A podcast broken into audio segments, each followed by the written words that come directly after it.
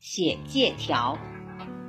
红军长征路过云南的一段时间里，部队的粮食很缺乏，一天三顿饭常常供应不上，战士们处在半饥饿状态中。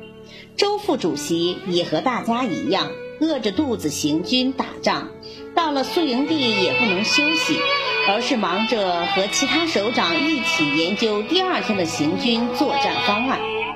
警卫员小魏见周副主席饿着肚子办公，心里十分的着急，天天想着给首长弄一顿好饭吃。这不，部队刚在一个小村庄住下来，他就拉着另一个战士跑了出来，挨家挨户的找老乡买粮食。谁知整个村子只剩下一间间空荡荡的房子和一个个空空的牲口圈。原来由于战乱，村里的老百姓都跑光了。小魏他们转了半个村子，却连个人影也没有找到。最后，他俩走进村东头最后一家农户家里，一进门，他俩就发现这间屋子里打扫得干干净净，不像是长期没人住过。小魏忙大声喊道：“有人在家吗？”半天没人答应。两人只好垂头丧气地拉门往外走。突然，小魏看到门后水井旁的旮旯里有一个带着蓝布的小筐，于是急忙上前拎出来一看，心里乐开了花，里面有十个鸡蛋和两碗小苞米饭呢。小魏马上又叫了几声老乡，仍然没有回答。他俩一合计，决定先把东西拿回去再说。两人兴冲冲地拎着篮子跑回了总部，谁知刚进门就碰上了周副主席。周副主席一眼就看到了小魏提着篮子里的鸡蛋和苞米饭，问道：“从哪里弄来这些吃的？”“从老乡那里拿来的。”“哦，太好了！”周副主席高兴地说。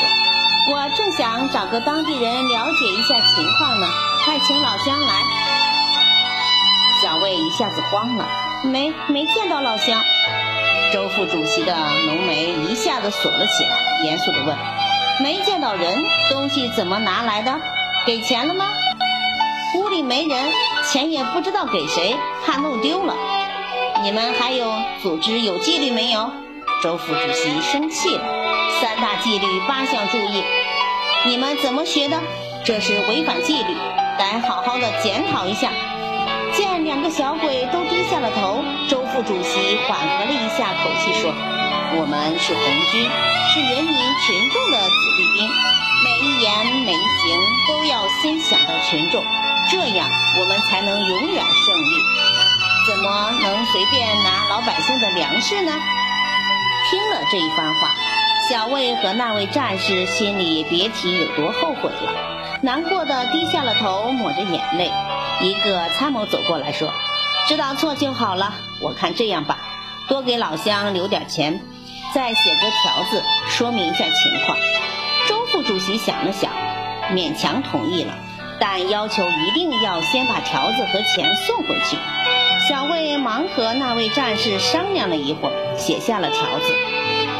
伯大娘，你们好，我们是红军，路过这里，拿了你家十个鸡蛋和两包米，这违反了红军的三大纪律八项注意，是不对的，向你们赔礼检讨。